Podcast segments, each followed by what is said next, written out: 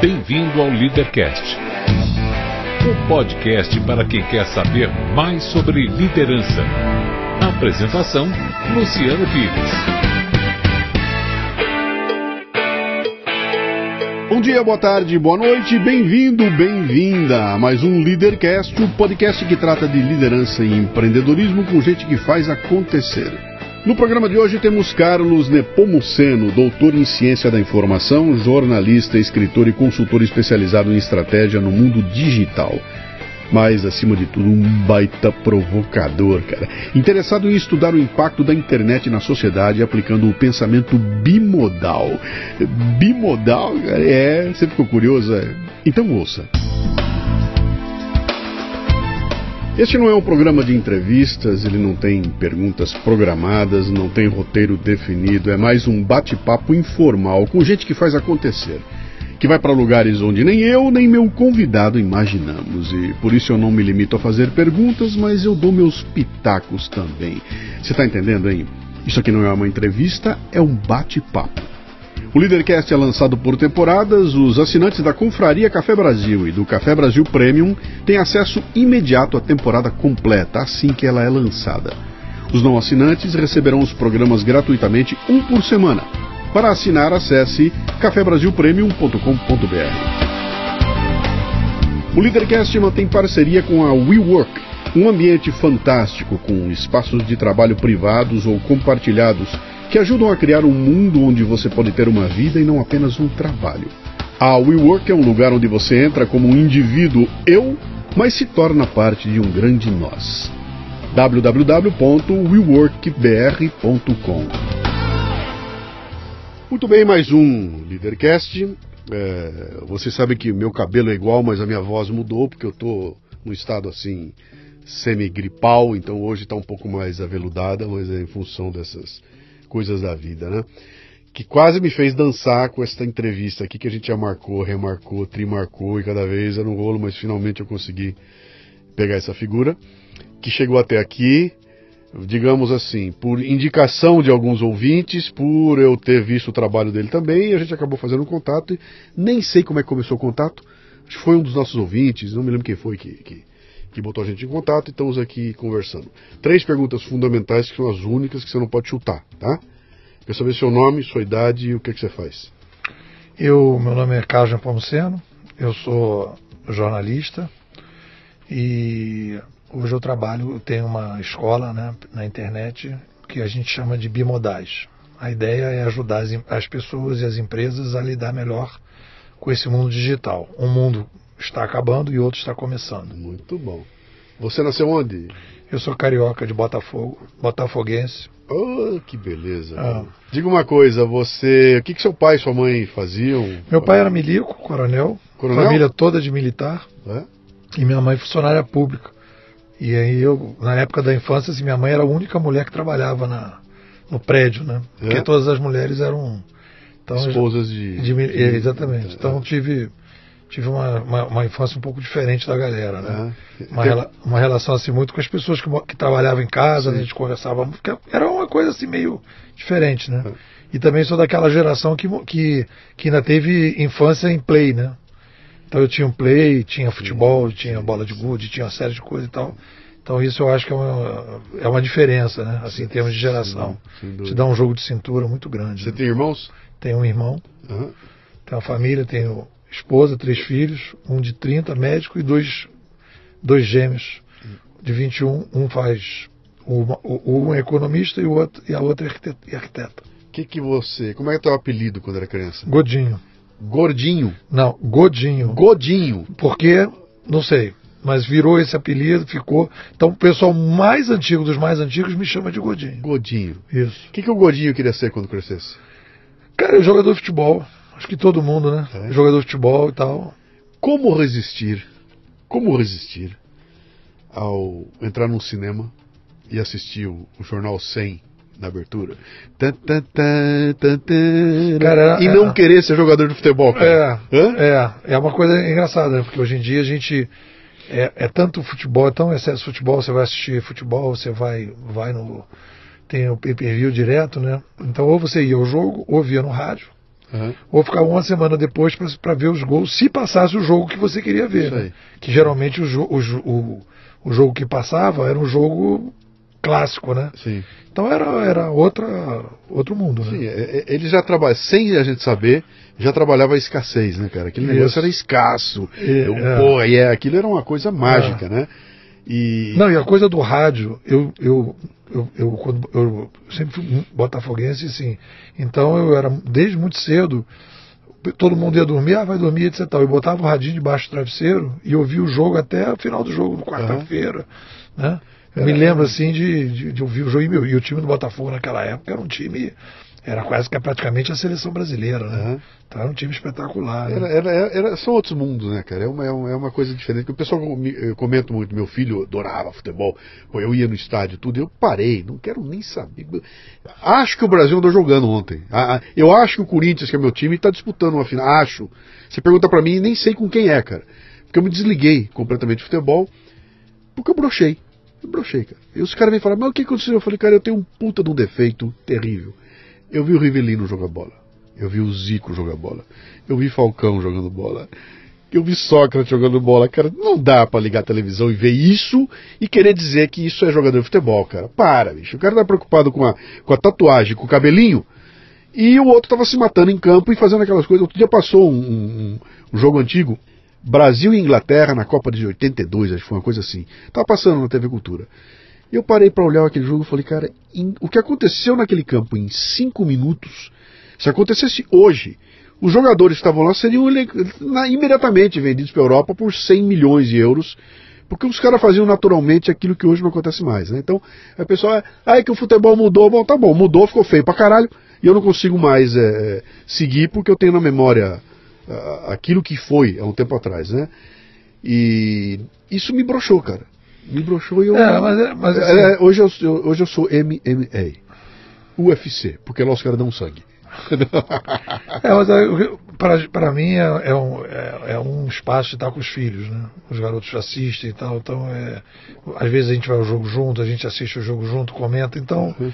é um momento de família, né? Então assim, eu não sei se de repente se eles não tivessem essa, se eles não gostassem de futebol, uhum. se eu continuaria acompanhando do jeito que eu acompanho. Né? Você está usando para um outro objetivo, né? Você está usando para uma outra coisa. Né? É, então Mas vamos lá, o que, que o Godinho queria ser quando crescesse? Ah, acho que era jogador de futebol. Né? Acho que era um pouco isso. Né? Então, o, o, o, fato de ter um milico em casa, você não, não deu ideia de pô, vou seguir ninguém, carreira? Ninguém na família. Foi uma fase assim que nenhum dos primos, né? Meu avô era militar, né? Era general, o meu pai era coronel, meu tio, irmão dele era coronel, aí a irmã dele foi casada com um coronel. Então eu sou de uma família de milico mesmo, né? Então tem uma série de coisas que marcam, né? Sim. Coisa de horário, coisa de disciplina, né? uma série de coisas. Mas é, ninguém dos primos, nenhum primo seguiu a carreira. Foi assim um. Porque eu acho que meu pai também e os outros todos ficaram muito marcados, assim, porque ou era ser militar ou ser militar. Então meu pai, por exemplo, tinha outras vontades, né? E meu avô falou: não, não tem muito é aqui, não tem muito. Sim. Então meu pai já veio com essa ideia de não, de não, meu pai já veio com essa ideia de não forçar o filho a não fazer o que ele quisesse. E aí então teve muita liberdade nesse sentido e tal. Como é que é ser filho de militar em pleno regime militar? Cara, até uma determinada época eu, eu pensava muito que nem meu pai. Eu me lembro quando eu morava em Brasília, tinha uma coisa assim de de, de ouvir algumas pessoas falando, chegar até a comentar meu pai, ó, oh, pô, tem um cara, um professor lá, tá fazendo um estudo na sala de aula e tal. Nunca dedurei, mas cheguei sempre a. Então tinha assim essa coisa, né? E eu morei em Brasília, né? Então teve toda uma história ali. Mas depois que eu vim para o Rio, que eu morei com Brasília, Rio, Brasília, Rio, quando vim para o Rio, aí eu me envolvi já na faculdade, na, no, no, acadêmico, lá na escola que a gente estudou. Aí já fiz um boletim, um boletim chamava Bigorna. Uhum. Aí já comecei a, a colocar o meu lado de inquietude, né? Então Sim. eu tenho uma inquietude. Eu sempre fui muito inquieto. Sim. E aí, a partir dali, eu comecei a fazer inquietude. A gente fez o, um, um, jornalzinho na escola, que era uma escola de, de militares, de, de, de coronéis, né? Foi uma quizumba, deu uma confusão danada. E depois eu fui para PUC, aí na PUC aí já fui doutrinado. Ixi, Maria, na PUC. Aí já fui doutrinado, aí virei marxista Nutella. Filho de milico. Filha de milico. Mas meu pai também nunca, nunca chegou e foi deixando, Aham. né? É. Foi deixando. E aí eu, eu é, fui um pouco essa história de todo mundo, né? Que eu acho que a gente vive isso, né? Aí comecei a, a ter meu caminho, né?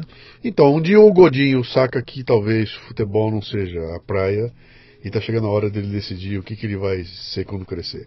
Você foi para algum caminho, você buscou uma faculdade, uma. Que que Aí, aí, aí eu, daquelas dúvidas todas e tal, quando eu fiz esse boletim lá na- no colégio, eu falei, cara, acho que eu vou ser jornalista. Aham. Aí comecei com jornalismo, aí fi- fiz a faculdade, né?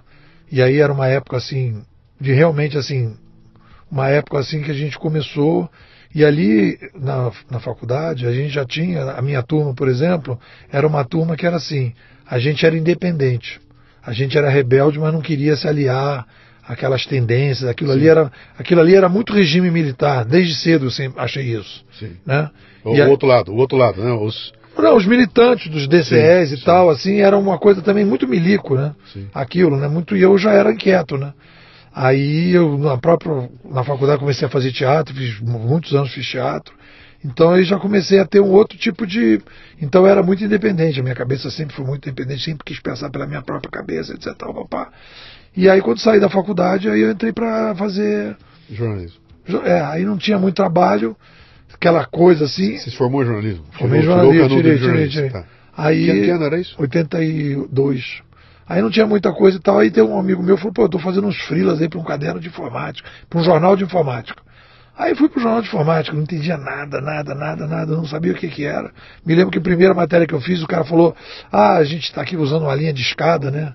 Que era linha de escada de, de Sim, discar, de né? discar, e eu, eu fiz o artigo, né? Aqui, o cara usando a linha de escada.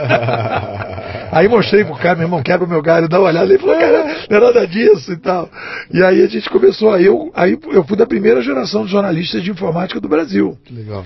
E a gente ia para congresso e, e tudo, era uma galera ali. Foi a primeira geração, foi... E aí eu comecei a me, me mexer com tecnologia. Comprei meu primeiro computador muito cedo, 83, 84. Eu já tinha computador, coisa que ninguém tinha em casa. Aham. E aí eu já comecei a pegar esse meu lado técnico, tecno. Sim. sim. E aí entrei nessa história. E, e- e decidiu que ia seguir no jornalismo. Ia ficar nele. É, aí já tinha essa coisa, aí o PT estava surgindo, aí começou a aparecer a oportunidade de trabalhar em sindicato, e aí fui trabalhar em sindicato. No Rio, No você Rio. foi trabalhar no sindicato. Fui pro sindicato, fiz uma, um- teve um- uma prova para os sindicatos bancários, Aham. aí eu fui admitido lá para ser jornalista lá, depois trabalhei no sindicato de radialistas e depois trabalhei no sindicato do, dos trabalhadores do FRJ. Trabalhei em Cara, três sindicatos. Jornalista de sindicato. Foi. Eh, Que tamanho era a barba? Cara, eu nunca tive barba, não. Eu, então você tava fora do modelo. cara. Tava não, mas eu tava, mas ali, não, é não, eu, eu, eu sempre fui marxista Nutella, É? porque eu sempre tive assim. Então eu come, eu cheguei e tentei inovar naquele tipo de jornalismo. Uhum. Então, por exemplo, eu cheguei lá na quando eu fui, virei editor, né? Eu cheguei lá na UFRJ, por exemplo, a gente fez um jornal, a gente pegava uma, uma, foto enorme e fazia umas coisas totalmente diferentes e tentava sempre criar umas coisas, etc. Tal, papá. Mas, cara, foi ali que eu comecei a realmente conhecer o marxismo. Uhum. E comecei a perceber Na prática. na prática. é. sim. Então teve várias situações bizarras, cara, bizarras, em relação a ali, quer dizer, então o que a pessoa, o que o pessoal está conhecendo do PT agora, eu conheci lá dentro, coisas bizarras, cara, bizarras. E Você não acha que você vai sair daqui impune, soltando um bizarro e não entrando em algum detalhe, né? não, Nós vamos tentar entender um pouco mais. porque- bizarro assim. Eu estava numa reunião, estava numa reunião de, de, de funcionários aí critiquei a menina. Aí a menina estava, ela era, ela tinha, ela era namorava um cara que era do sindicato, que era casado, mas ela era amante do cara e eu não sabia. Aí no dia seguinte os caras mandaram embora, porque eu tinha discutido com ela e o cara ficou chateado comigo. E Aí a galera toda que estava nesse projeto da imprensa entrou em greve dentro do sindicato. Aí me readmitiram. Aí no dia que fizeram isso, foi o dia que eu resolvi sair dessa Aham. desse eu falei, cara, isso aqui não isso aqui é coisa de, de maluco. isso aqui não é uma coisa, não é, não é, não é aqui que eu vou ser feliz, né? Aí, isso foi 80 aí? Não, isso aí já foi 90 e, é. e, e 3, 92. Meu amigo, a minha experiência com eles foi em 79, tá? Pra você ter uma ideia. Foi pré-PT. Não tinha PT.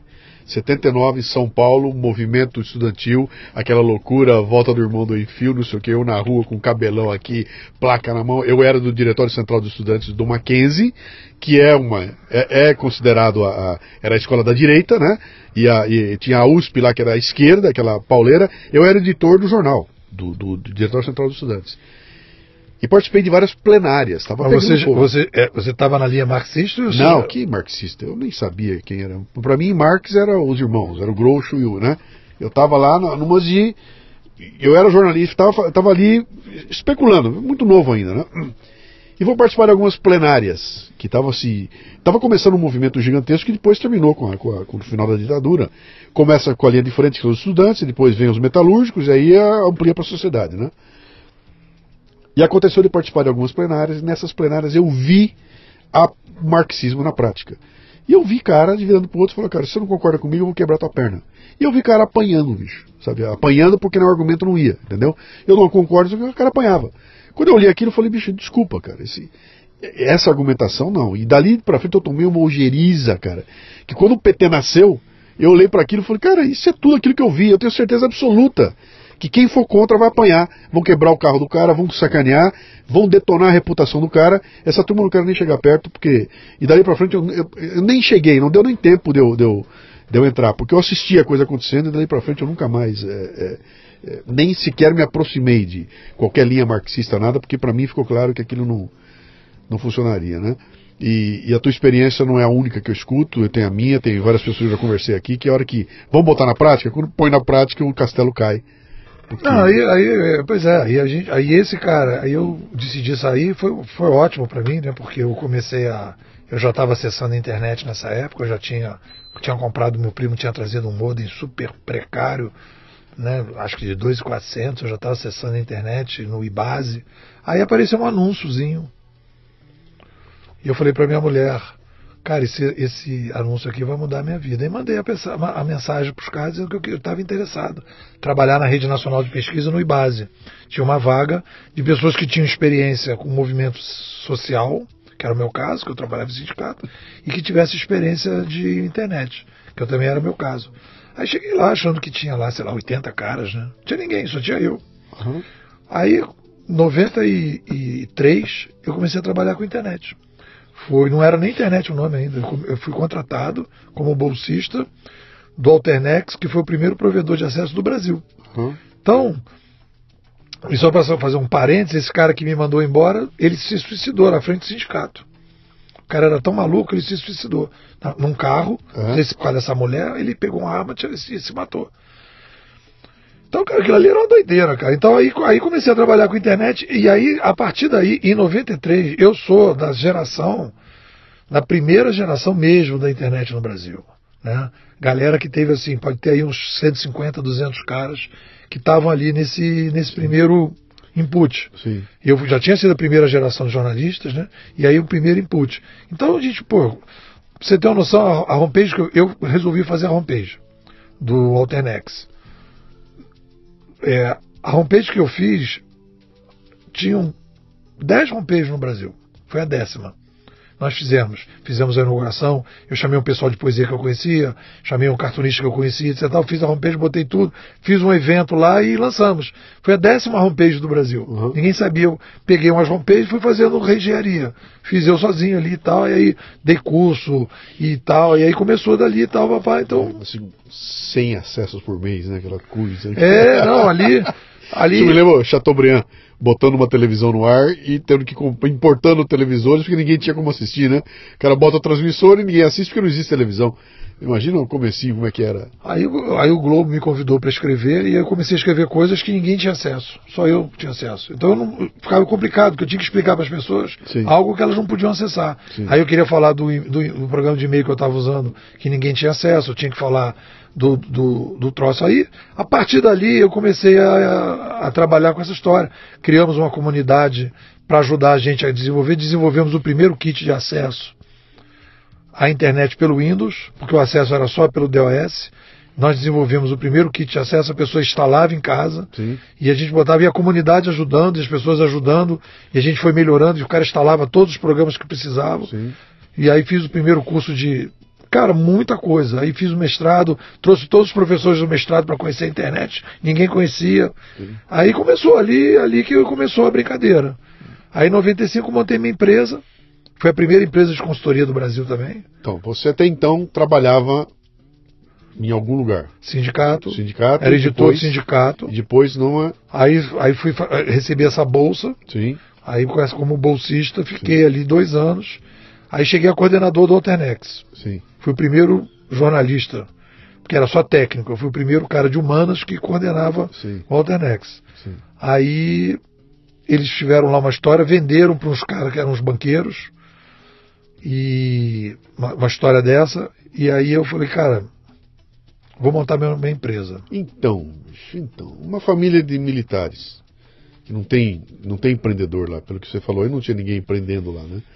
Como é que, de onde vem essa história de que você é dono da firma? Minha mãe, minha mãe dizia para mim, meu, filho, você você só vai conseguir se dar bem se você fizer o teu próprio negócio. Minha mãe dizia isso para mim. É? Ela, ela via que eu era muito inquieto. Aham. Então eu sempre estava inventando histórias diferentes.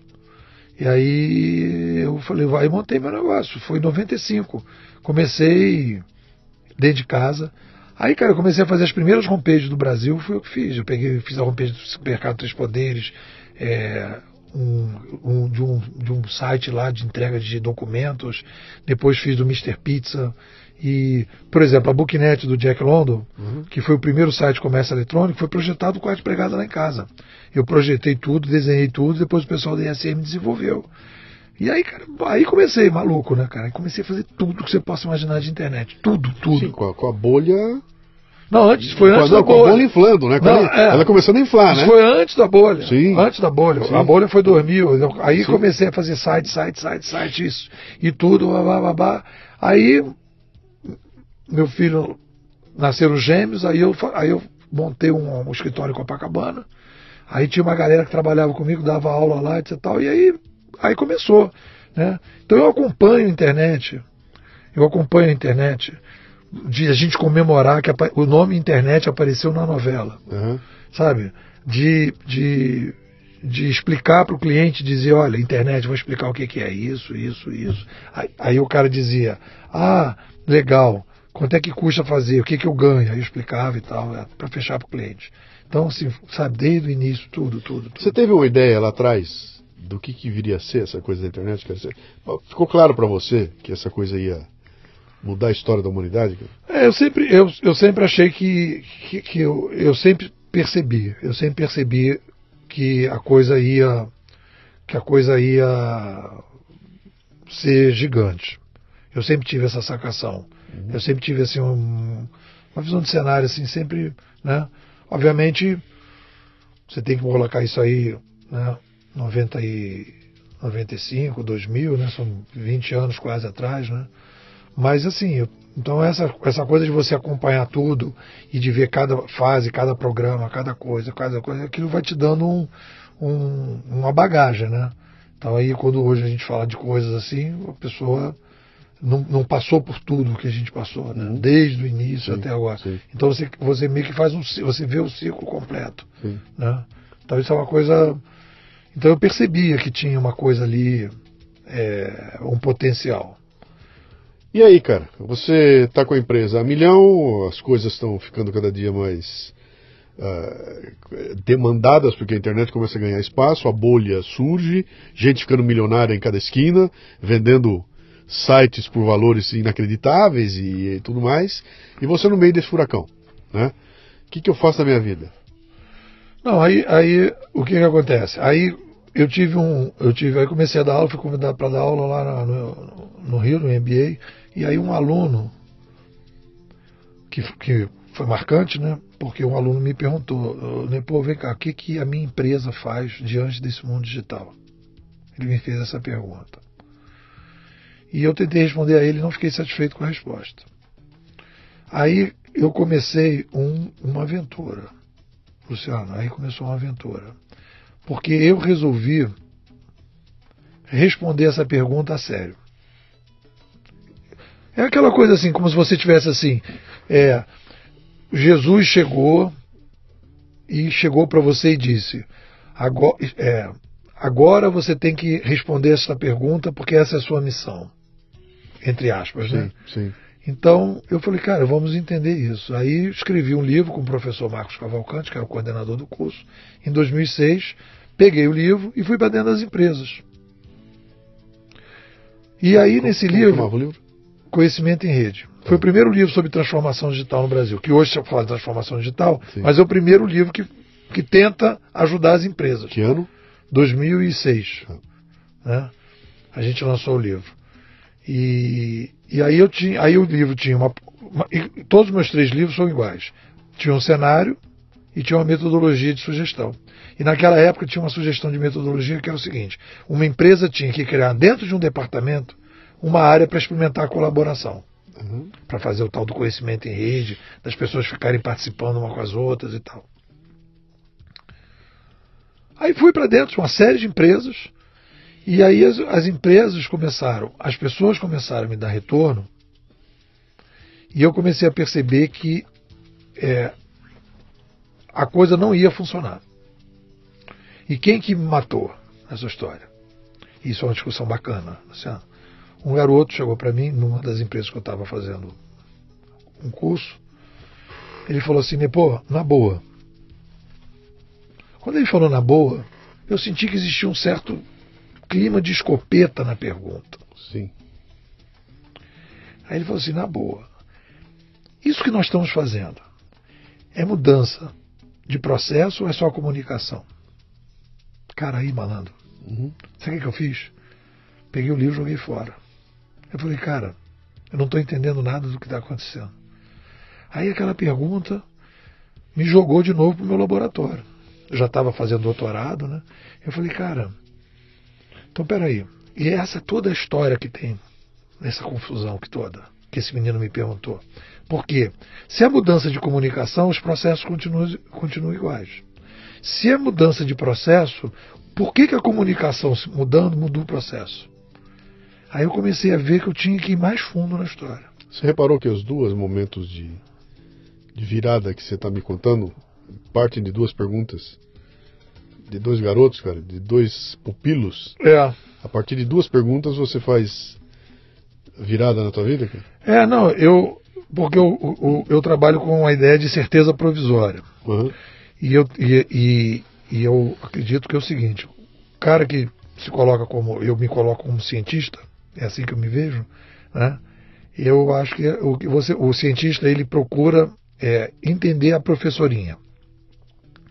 Professorinha é a vida.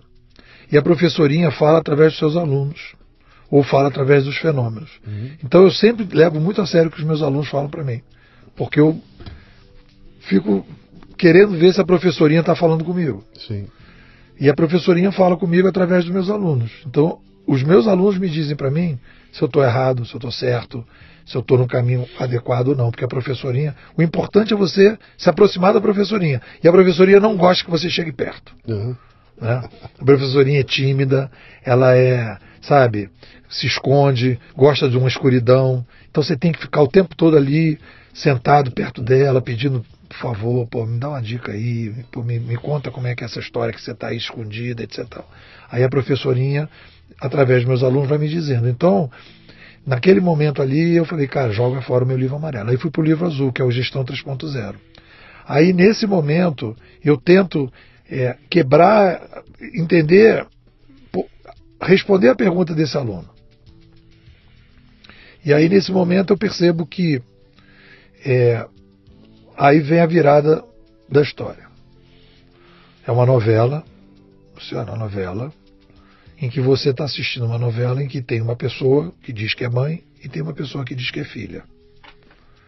E aí no final da novela, no último capítulo, você descobre que a filha é mãe e a mãe é filha. Você já imaginou uma novela desse tipo? É uma novela doida, né, cara? Mas é porque Então, qual foi a, a, história? A história foi a seguinte: como é que eu respondi a esse menino depois de. Demorei cinco anos para escrever o outro livro. Né? 2006, é, 2013, né? Sete anos. Eu demorei para escrever o livro. E tudo isso com muito esforço, estudando muito. É, eu percebi que é o seguinte: que a sociedade, a primeira coisa que muda profundamente a sociedade é a chegada de uma nova mídia. A mídia é a mãe. E o modelo, os processos administrativos são filhos, são filhos da mídia. Então, quando ele me perguntou o que está mudando, é mudança de processo ou é mudança de comunicação? Então, como é que eu respondi para ele no meu livro azul? Eu disse para ele assim, ó, eu respondi para ele, mas ele já não estava mais Sim. perto de mim. Sim. Aí eu falei para ele, não, olha só, como é que funciona a coisa? Eu aumento a população, essa população precisa de um novo modelo de comunicação para poder resolver os seus problemas, e aí tem uma revolução de comunicação. E depois da revolução de comunicação, eu tenho uma revolução administrativa e mudo os processos. Então, primeiro muda a comunicação. E geralmente a comunicação muda fora das empresas. Põe, põe, isso, põe isso numa perspectiva histórica. Você consegue voltar lá no Gutenberg? Na, eu consigo voltar, consigo voltar, vou voltar sim. Nós, nós, 70 mil anos. Eu tenho um, a sociedade é uma sociedade é, é uma sociedade nômade que só gesticula. Eu começo a falar, sofistico a, a, a linguagem, né? eu sofistico a, a comunicação e a partir daí eu consigo criar a agricultura, a domesticação dos animais que me permite estar nas aldeias. Eu não preciso mais ficar pulando de um lado para o outro, caçando e comendo fruta nas árvores, porque eu produzo o próprio negócio. Aí eu que permitiu acontecer isso foi a, a oralidade. Salto para sete mil anos atrás, surge a escrita manuscrita. A escrita manuscrita permite, com o livro, que é a Bíblia, bibliografia, biblioteca, que é o livro, surge a Bíblia. E a partir daí eu creio as grandes religiões monoteístas. E a partir daí eu ganho, eu crio as civilizações e as tribos tem o recado de Jesus: amai-vos uns aos outros. Todos são iguais perante Deus. E as tribos começam a fazer negócio entre elas. Cria prosperidade. É um tipo de liberalismo entre, entre as tribos.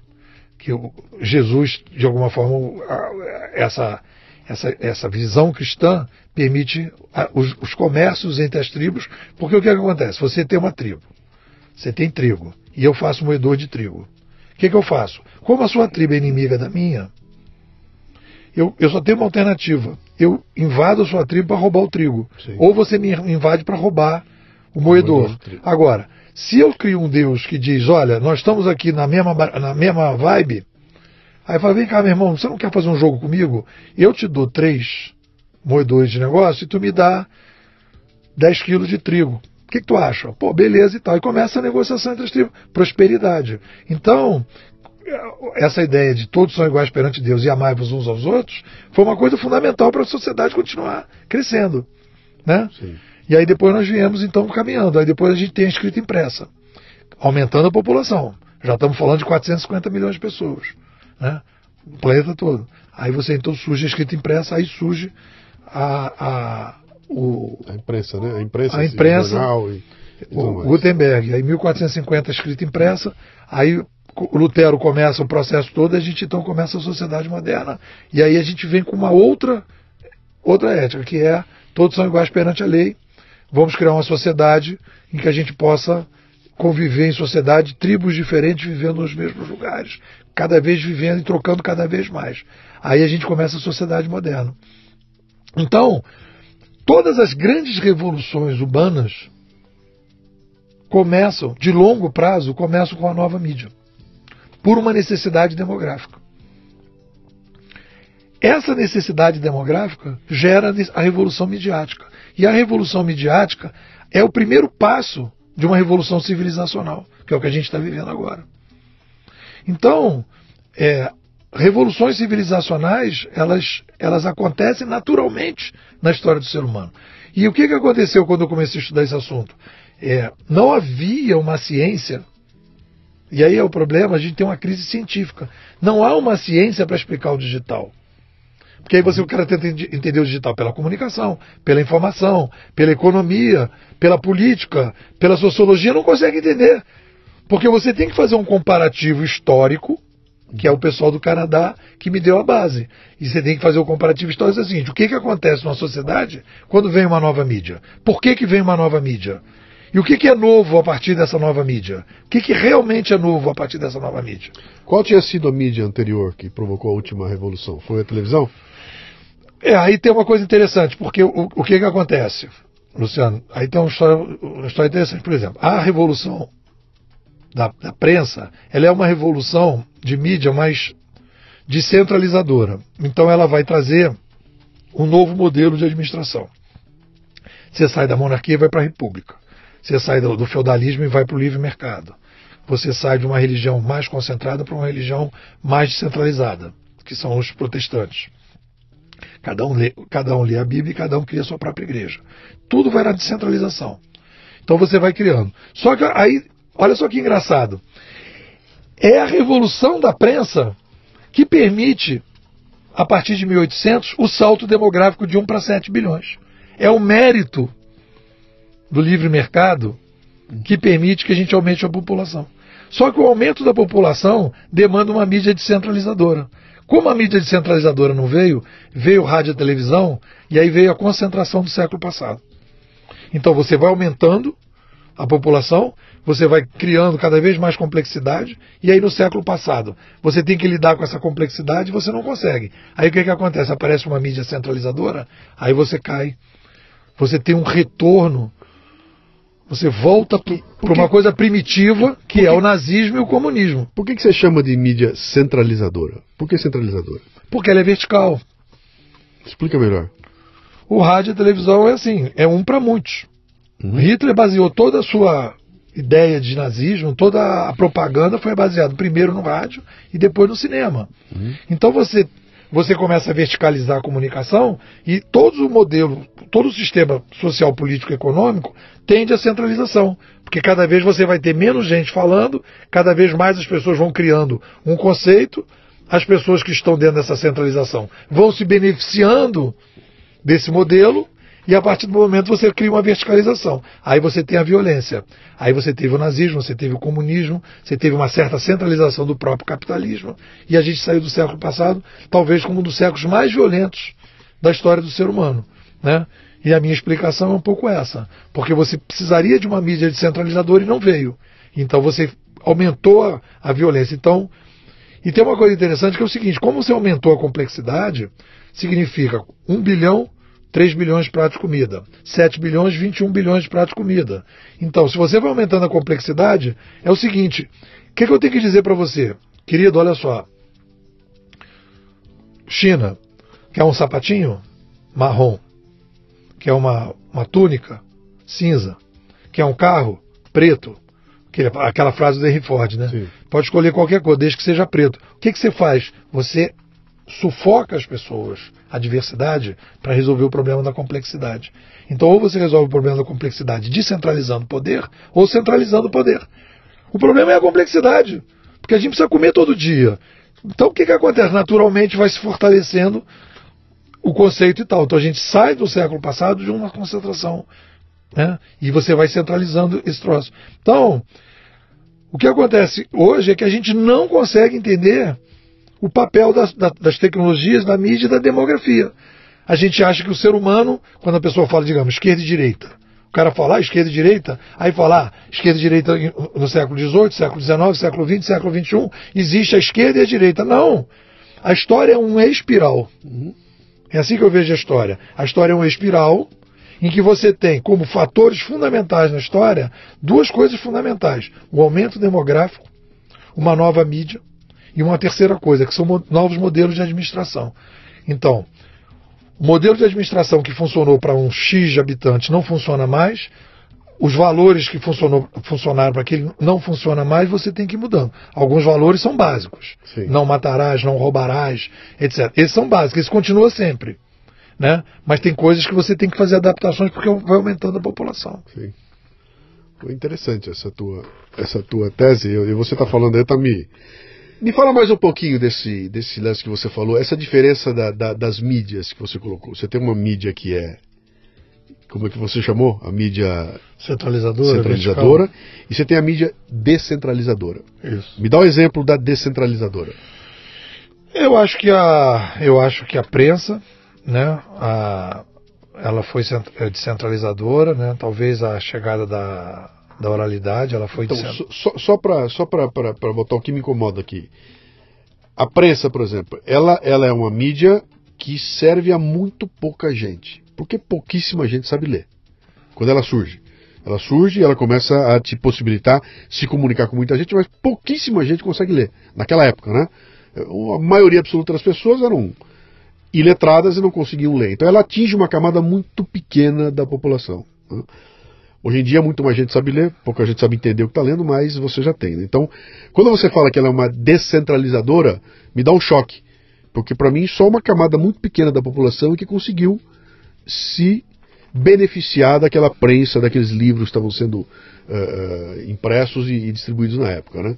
E tinha um povaréu que não tinha a menor ideia do que estava acontecendo. E aquela pequena elite provoca as mudanças a partir daqueles poucos livros que poucas pessoas começam a ler. Isso é descentralizador? É, porque você, é, assim, se você fotografar o início, aí, aí sim, mas olha só, eu, na minha tese de doutorado, por exemplo, eu tenho um dado lá que de 1400 a 1500 circularam na Europa do zero, que não tinha nada, 6 milhões de exemplares. Então, ela obviamente vai pegar uma primeira camada. Depois, com o movimento da reforma protestante, o, como Lutero começou a defender a ideia de que as pessoas tinham que ler a Bíblia e as pessoas tinham que ter acesso direto à palavra de Deus, cada, cada igreja tinha uma escola do lado. Então aí surgiram as primeiras escolas. Então todo mundo que era protestante, de alguma forma, começou a ler. Sim que é um pouco a tradição do povo judeu, que também para o cara fazer o bar mitzvah, o cara tem que ler a Torá. Uhum. Então isso vai criando uma população que aos poucos cada um vai, vai lendo e aquilo vai influenciando. Então realmente, se você olhar ali 1450, 1500, né? Mas se você olhar 1550, 1600, 1650, então você tem que entender como o timing ali é diferente, você tem que aí trabalhar com alguns séculos, né?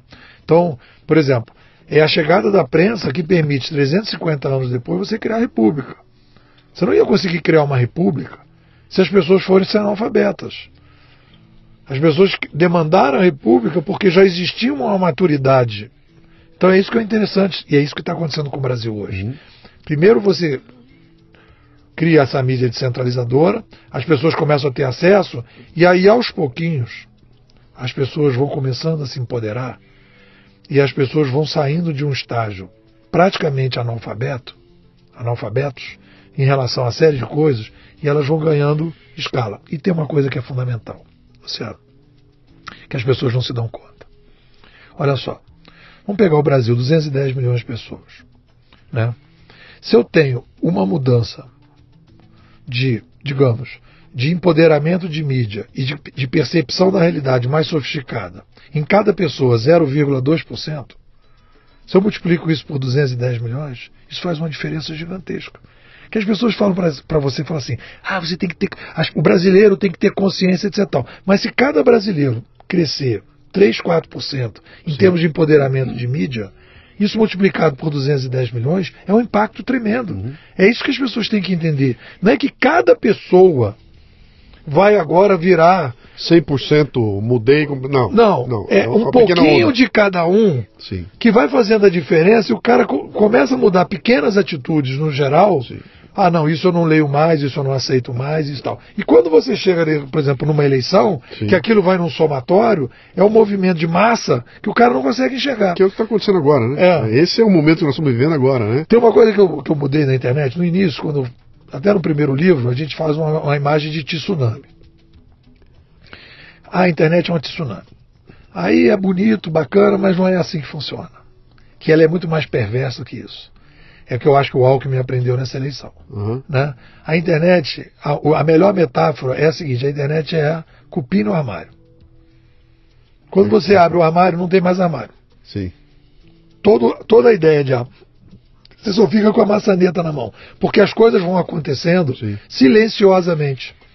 Você não sabe o que está rolando no, no, WhatsApp, você não sabe o que está rolando no Facebook, você não sabe o que cada pessoa está acessando, você não sabe o que as pessoas estão. Você não tem mais o controle, Sim. você não consegue visualizar a mudança. E num determinado momento, quando chega uma determinada hora, fala assim, gente, vamos agora fazer tal coisa? Aí aparece milhões de pessoas na rua em 2013. Sim. Aí aparece é, milhares de pessoas para pedir o impeachment da Dilma. Sim. Aí aparece não sei quantas pessoas para votar diferente em 2016 e agora em 2018 aparece um movimento gigantesco que ninguém sabe de onde é que vem. Por quê? Porque isso é uma característica da nova mídia. É um processo evolutivo e aí o detalhe, a gente está apenas começando. Quem acha que o negócio agora então chegou e agora chegou o patamar que todo mundo não esperava, cara, nós estamos no início do processo as mudanças vão ser muito mais radicais do que essas que estão acontecendo. Uhum. Isso explica, de certa maneira, é, a, a, eleição é, chocante do Trump. Chocante no sentido de que até o último dia todo mundo dava como carta marcada que ganhava a Hillary, com base em todas as pesquisas antigas, etc. E tal. Eu, Menos eu, o Nepô. Eu, Menos o Nepô. Tem três ou quatro que eu conheço que falaram Menos não. o Nepô. E dizer por... e, inclusive o seguinte, meus filhos tiveram que lavar quase um mês de louça lá em casa, que eu apostei com todos aposto, eles, é. e ganhei deles. Uhum. Então passei praticamente um mês de louça sem lavar, porque uhum. eu disse, o Trump vai ganhar. Eu agora, durante a... a eu fiz aqui o um Leadercast um tempo atrás, com um, um rapaz que tem uma... É uma startup que está lidando com inteligência artificial. Ele estava explicando o processo que eles têm ali, eles montaram um processo de algoritmos que navegam pelas mídias sociais e capturam uh, o zeitgeist, né, o espírito do tempo a partir dos comentários. Ela, a maquininha vai lá e ela entende pelo teu comentário se você gosta ou não gosta. Ela, ela não vai procurar você sim ou não, voto no A ou voto no B, não. Ó, pelo pensamento do pelo clima. eu entendo que ele está por esse caminho. Ele deu uma aula que foi muito legal. E agora, um pouquinho antes da eleição, Apareceu o pessoal de uma empresa que botou o nome de Encuestas Digitales. Eu não sei se você chegou a ver. Vi, vi, é um grupo, é um grupo brasileiro. Que está nos Estados Unidos. É, ah. Mais ou menos. Né, que para não ser perseguido pelo TSE, monta aquele negócio pá, pá, pá, pá, e bota um número que não tinha nada a ver com os números aqui e que chega muito perto do resultado final. E ele vem com essa história. Como é que é isso aqui? Olha, é, é, é até difícil de explicar. Mas ele não faz pesquisa perguntando em quem você vai votar. Ele examina e te dá um número ali. E o cara que me trouxe isso mostrou, falou, isso aqui é tendência, bicho. No futuro, pesquisas serão assim. Você vai estar sendo pesquisado sem responder nenhum questionário. Com base no que você conversa, esse, esse algoritmo descobre quando está caminhando e aponta as tendências na, na... Imagina, imagina o que, que isso significa em termos de marketing, em termos até de, do escritor. Vou, escrever, vou fazer uma série de televisão. Que série que eu escrevo? Roda o algoritmo aí, nós vamos entender o que, que para onde o pessoal está indo, né? Isso é meio esquisito, porque você começa a produzir para atender uma demanda. Né? E se eu produzo para. Eu, eu, eu, acabo fazendo um círculo vicioso, né? Eu estou produzindo para atender uma demanda, e essa demanda eu atendo, e aí eu produzo um pouco mais, e eu, no final eu termino com sertanojo. Eu termino com sertanojo, com funk, com batidão, etc e tal. É, e aquele cara que faz o, o, o inovador o cara que cria coisa original, esse vai sendo escanteado cada vez mais. Não, eu acho que não. Eu acho que isso, isso já, já acontecia na televisão, né? E assim, é, e por exemplo, você pode pegar esses dados todos e, por exemplo, perceber um nicho né, de tendência, porque, por exemplo, você pode ter um dado assim, eu quero escrever um livro que vende rápido e tal. Aí você vai falar assim, não, mas eu quero criar um negócio que vai demorar um pouco para vender, mas vai fazer um sucesso daqui a não sei quanto tempo. Aí o cara pode se basear nisso, por exemplo, a partir dessas, dessas, dessas visões, assim, né? Então eu não acho que isso, isso não, é, não, não determina que todo mundo vai ter que fazer isso. É uma opção que a pessoa pode ter. Sim, sim, né? não, é, não é determinante.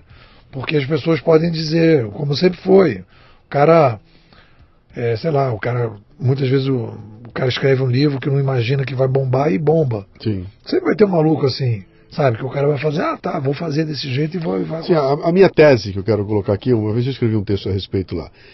Uh, o pessoal que tem o, o, leitor digital, um Kindle, por exemplo, você quando está lendo no Kindle, você pode marcar. marcar. E essa marcação, muita gente não sabe disso, mas ela sobe para a nuvem e vai lá para a Amazon. E você consegue, antes de comprar um livro, perguntar: vem cá, deixa eu ver o que, que a turma marcou. E aí o sistema te mostra: olha, isso aqui são as marcações desse livro aqui. Um esquema muito bem elaborado de inteligência artificial, dá uma olhada nisso aí, e a partir das marcações ele é capaz de escrever um best-seller inigualável, só feito das coisas mais marcantes ali, né? E se você não ficar esperto, você vira refém disso. Eu vou passar a consumir essa coisa feita para se aproveitar das marcações que todo mundo fez. De novo, nós temos aí todo mundo consumindo o sertanojo, né?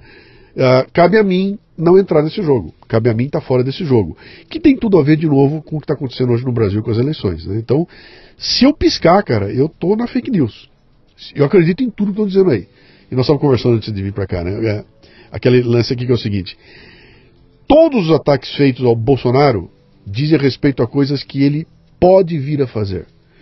Talvez ele faça, pode ser que ele diz que vai, ele nenhum ataque diz o seguinte, ele efetivamente fez. Aqui está a lei que ele criou, aqui está o processo que ele montou, aqui está o cara que ele agrediu, não tem fato. Só tem o talvez aconteça, que é uma narrativa, né? Então, ó, essa loucura toda acontece em função de uma narrativa. Cuidado que o Brasil pode ficar assim. E não tem nada que você coloque fala, não, realmente. Por tudo que eu estou vendo aqui, que esse cara fez, pode ser que. Não, esse cara não fez nada disso. Ele falou. Tem bravata pra cacete, né? O que tem de bravata não acontece mais. Narrativas conduzindo pra gente é, essa loucura que nós estamos vivendo hoje aí, que eu odeio você porque você vai votar, votar no cara no cara que eu não gosto e eu cortei você da minha relação de amizades, não quero mais papo com você. Você não acha que essa coisa é meio. É meio aliás, a, a pergunta na verdade é diferente. Como é que eu me protejo disso? Como é que eu, eu, garanto que eu não vou romper meus laços sociais em função dessas narrativas? Bom, tem aí o seguinte: eu tenho a tese sobre o Bolsonaro. Estou estudando Bolsonaro há dois anos. Também ganhei a minha lavadinha de louça esse fim de semana. Disse há um ano atrás que o Bolsonaro ia para o segundo turno. E aí estava meu filho lá lavando louça de novo. A garotada. covardia, né? Mas tudo bem. Então, é. Mas aí. Não, que a garotada não acredita e fica com raiva. E aí falei, então vamos apostar, não vamos ficar brigando por causa disso. Né? E aí nego, o pessoal vai e a gente briga. Então também lavou louça. Né? Então, é, eu estudei, eu estou estudando Bolsonaro há dois anos, porque eu percebi que havia ali um movimento interessante. Né? Então eu comecei, e não, e não vim apoiando o Bolsonaro há dois anos, hoje eu estou apoiando. Mas eu estava baixo para o João, acompanhei o Novo e tudo. Então, é, eu comecei a estudar o fenômeno Bolsonaro porque o Bolsonaro ele começou a ter um tipo de aderência que a primeira coisa que acontece é o seguinte. Então, como eu, como eu tenho acompanhado o Brasil, eu estou percebendo esse movimento no Brasil de é, que uma certa revolução que começa em 2013, passa pelo impeachment, acompanhei esse processo todo, fotografei, me envolvi né, como, como cidadão também, depois com o negócio da, do impeachment, depois o Lula, as eleições de 2016 e tal. Então, o Brasil está vivendo, então aí vamos desenvolver uma tese sobre o assunto. O Brasil está vivendo, que eu chamei, inclusive fiz a live de hoje, que eu estou chamando de revolução republicana tardia. Eu só consigo enxergar essa revolução republicana tardia se eu entendo a mídia como um fator fundamental de mudança. Então, o que está acontecendo no mundo? O mundo é o seguinte: os países desenvolvidos fizeram sua revolução é, republicana há 200 anos atrás. O que é a Revolução Republicana? Qual é a pedra fundamental de um país que se diz moderno? A pedra fundamental é: todos são iguais perante a lei. Isso vale. Isso é a base estruturante, é o DNA inicial de uma república. Todos são iguais perante a lei. A partir dali, você consegue construir um país, digamos, contemporâneo. Sim. Então essa é a base, que é o que eu chamo de ética, é, ética é, coletiva estruturante da, da, daquela civilização. Então você tem três éticas. Você tinha a ética tribal, todos são iguais perante a lei. Menos a nossa tribo, menos né, o nosso inimigo, né? né o nosso inimigo, eu posso matar meu inimigo Sim. porque todos são iguais perante a lei, desde que seja a nossa tribo. Sim. Tanto que os, os, judeus, se você vai pegar ali uma, uma determinada época, eles emprestavam dinheiro para as pessoas que não eram judias e não podiam emprestar dinheiro para as pessoas que eram judias. Porque é a ética tribal. Todos são iguais perante a lei, desde que seja da tribo. Uhum. Se não for fora da tribo, aí. Então essa ética funcionou para um tamanho de população. Uhum. Esse tipo de ética que ela evolui. As outras não evoluem. Coisas básicas do tipo não matarás, etc. Tal, vale sempre para aquela tribo. Então, sei lá, um, a tribo canibal pode comer a outra tribo, mas não pode comer a própria ah, tribo. Sim. Senão todo mundo acordava de noite, será, vão me comer. Uhum. Entendeu? Então o cara, tem que ter, o cara tem que poder dormir. Então tem aquela ética. Então aquilo ali funcionou. Aí veio a revolução de mídia e a gente atualizou a ética que veio cristão. Todos são iguais perante Deus. Sim. E aí então se construiu uma, uma sociedade baseada nesse tipo de coisa. As tribos pararam de se matar. Mas ainda existia o rei que era o cara que tinha o poder absoluto. Então, não, eu não. Todo mundo segue a regra aí, mas eu sou. Sim. E aí veio a ética liberal, que deu os países contemporâneos. Então, todos os países hoje, é, Alemanha, Canadá, Holanda, etc., papá, eles não estão discutindo essa questão. Todos são iguais perante a lei. Para eles, quando eles olham para o Brasil, eles acham, e esses intelectuais, esses manés todos que estão querendo avaliar o Brasil, eles acham que o Brasil é uma república. E aí eles começam a fazer uma avaliação do Brasil, assim, ah, negócio da droga, ah, isso é muito atrasado esse pessoal, que está falando que não quer droga, aborto, não, isso é muito atrasado.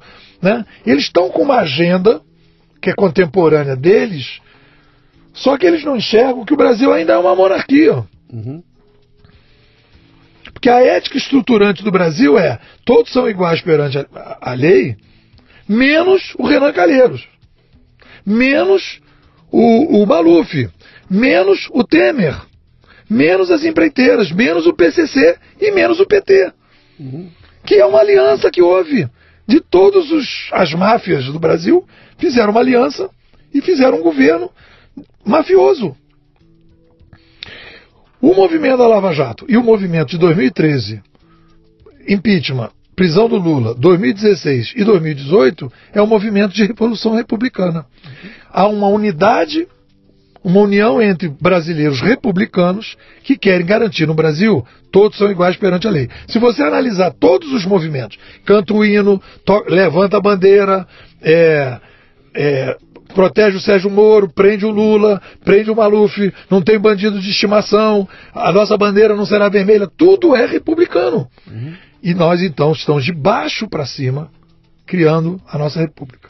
Então é uma revolução republicana tardia. Não é esquerda e direita. É monarquia mafiosa, com o PT também nessa linha, que os marxistas são é, monarquistas, né? tirânicos, de um lado, e a galera republicana do outro. Quando as pessoas dizem, por exemplo, o negócio do Hitler, do, do Hitler, que o, o Bolsonaro é igual ao Hitler, sim. e aí fala assim, ah, a população também elegeu o Hitler, etc. Tal, mas a coisa que é engraçada é o seguinte: o Bolsonaro é muito mais perto do Lutero. Por quê? Porque o Lutero ele, ele, ele inicia o processo da, da reforma protestante e a, e a, base da reforma protestante é as pessoas lendo as coisas. Então as pessoas vão lendo e elas vão modificando a sua consciência a partir da leitura e vão a partir daí criando um movimento de baixo para cima. A reforma protestante foi feita de baixo para cima. Tanto que no filme Lutero, que tem no YouTube, quem quiser assistir, o Lutero ameaçam assassinar ele, mais ou menos parecido com o Bolsonaro, e colocam ele num castelo. E a reforma protestante acontece sem o Lutero. Começa um mata-mata lá, todo mundo quebrando as igrejas todas, pegando os padres, matando todo mundo. E o Lutero estava encostado no castelo, ele não participou de nada. Uhum. Então ele não, não foi um movimento que tinha um centro, que estava querendo que é diferente do Hitler. O Hitler tinha um centro, tinha um, um contexto e de vez de cima para baixo. Então a gente está fazendo uma, uma, nós estamos fazendo uma, uma revolução republicana tardia, em que o eixo central dessa eleição do Bolsonaro e desse movimento que começa em 2013 é o Brasil quer ser um país republicano em que todos são iguais perante a lei. Essa é a base estruturante da República. Depois que a gente conseguir garantir isso, a gente pode ir caminhando para as outras coisas. As outras prioridades vêm depois. Então, um pouco essa é a minha análise. Então, é, quando a gente fala isso em relações pessoais, foi o que você perguntou, o que acontece é o seguinte: eu me afastei de todos os meus amigos petistas. Todos. Aí a pessoa falou assim: depois você brigou por causa de política? Eu falei: não. Eu não briguei por causa de política com nenhum amigo meu. Porque discussão política é o seguinte: você acha que tem que botar um esgoto aqui, não sei aonde? Você acha que tem que botar um ponto de ônibus? Você acha que tem que botar uma praça ali? Política é uma questão operacional. O debate que existe no Brasil hoje é um debate ético. Sim. Existe uma galera que defende uma ética tribal monárquica, em que todos são iguais perante, perante a lei, menos o Lula, em que eles defendem isso e dizendo isso aí é a ética que eu defendo, e existe uma galera que diz assim, não, não temos bandidos de estimação. Então são duas éticas diferentes. O que, que leva à ética que eles estão falando? A ética que eles estão fazendo dá em paredão. Se você analisar Sim. o desdobramento dessa ética, Sim. eles vão justificar o seguinte: nós, porque somos especiais, teremos o direito, já que o Lula não pode ser preso e tal, na diapasão disso você vai acabar no paredão. Você vai dizer, bom, ele pode fazer o que ele quiser, inclusive. Exterminar. Quem... Como fez o Maduro está fazendo. Eu posso te exterminar, eu posso te prender, eu posso te exilar, eu posso fazer o que eu quiser. Porque eu sou especial. E, e prepara um ambiente que me garante que eu posso fazer. Porque eu, eu, o STF está a meu favor, está tudo eu posso fazer, né? Como é que você explica essa histeria que nós estamos vendo aqui hoje, cara? Que é um negócio é histérico, né? Se eu chegar e falar assim, bom dia, hoje é dia 17, eu tô fudido, cara. Em seguida me detonam no Facebook e é histérico, porque você olha aqui e fala, cara, não, não tem argumentos com pé e cabeça, tem histeria, né? Como é que você explica essa histeria aí? Você falou alguma coisa em torno de uma de uma certa. É, eu, eu, eu também demorei, estou estudando, né? Quer dizer, estudei o Bolsonaro durante esses dois anos, né? Li. Às vezes o cara chega, cheguei um cara para mim e falou: Ah, que o Bolsonaro é isso. Eu falei: Quantas entrevistas você ouviu do Bolsonaro? Nenhuma.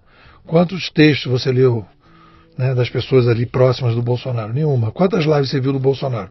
Eu já vi, desde que eu estou estudando, sei lá, você pode botar mais duzentas e tantas horas de vídeo do Bolsonaro ele com o Olavo de Carvalho, ele sozinho nas lives dele, etc. Tal, ele assim nas intimidades dele, etc. Para eu poder formar um juízo. Eu não gosto de ser emprenhado.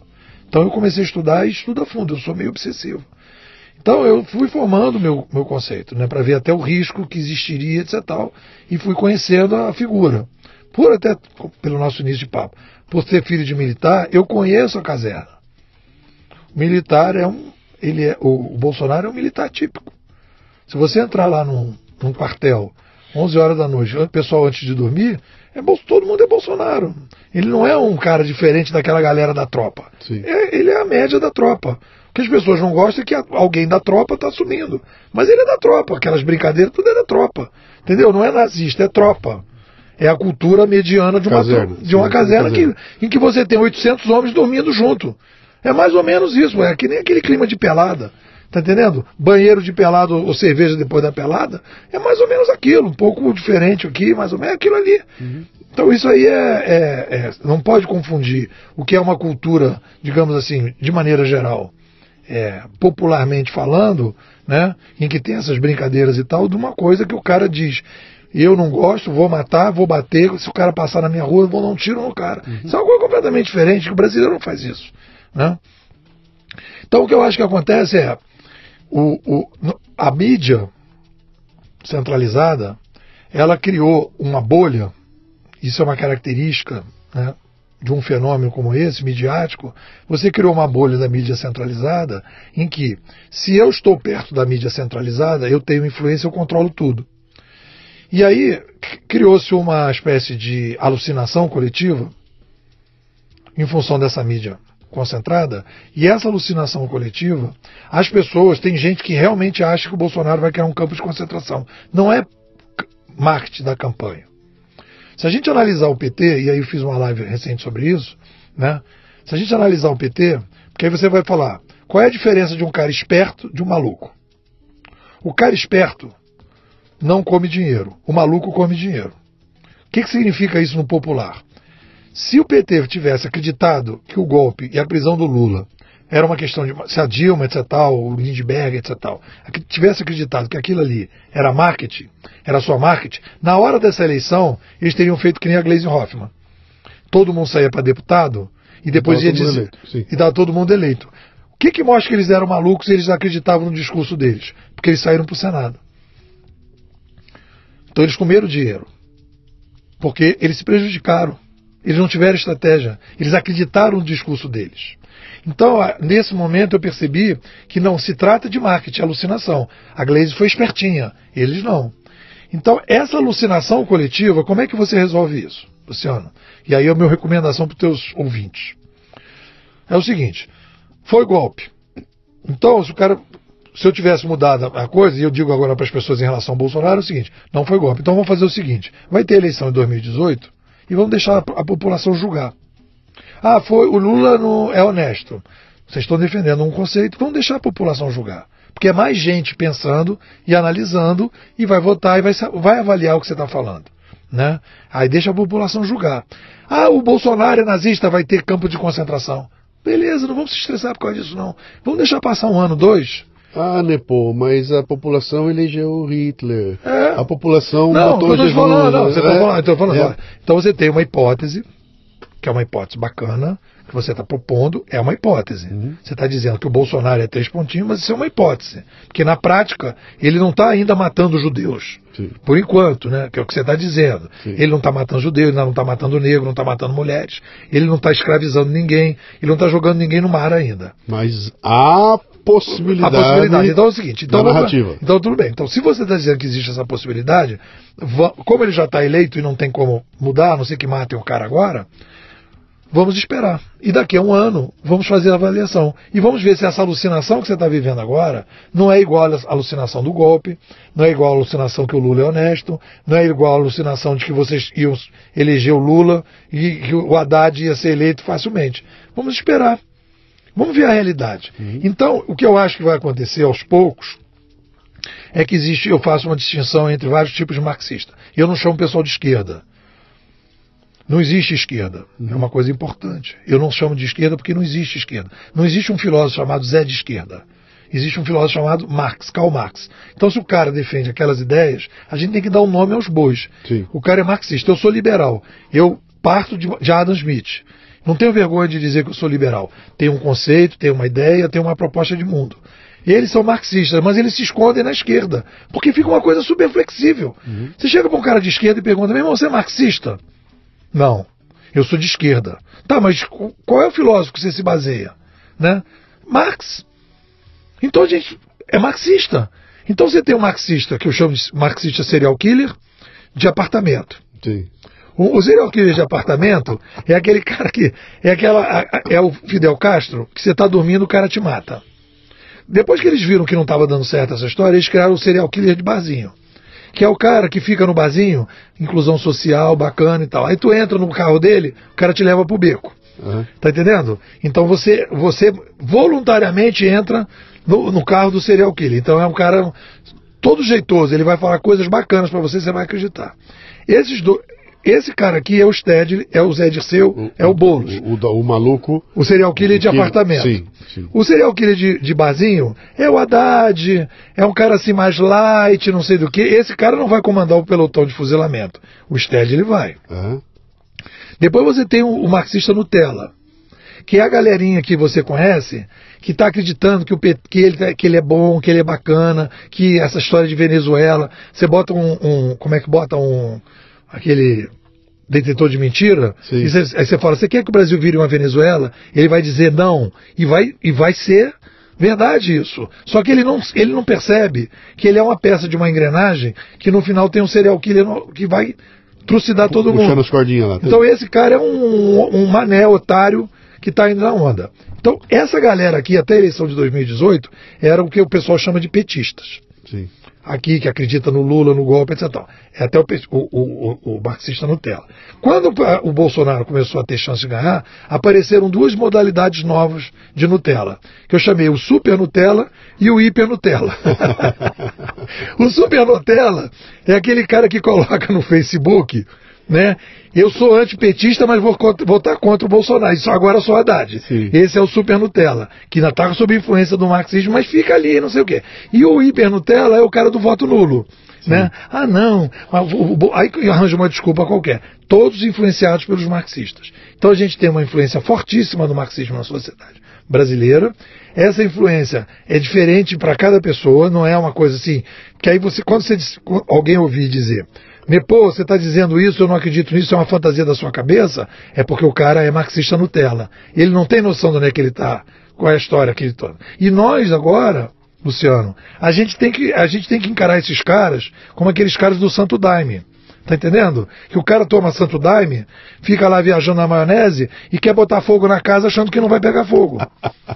E aí você tem que ser uma espécie assim de papai dos adolescentes. Sim. Fala, não, não, não, tá bom, tá certo tá tudo certo. A gente vai caminhando e vamos ver no que, que vai dar. E aí a gente vai mostrando na prática. Aí, aí o hiper Nutella vai começar a acordar um pouquinho mais.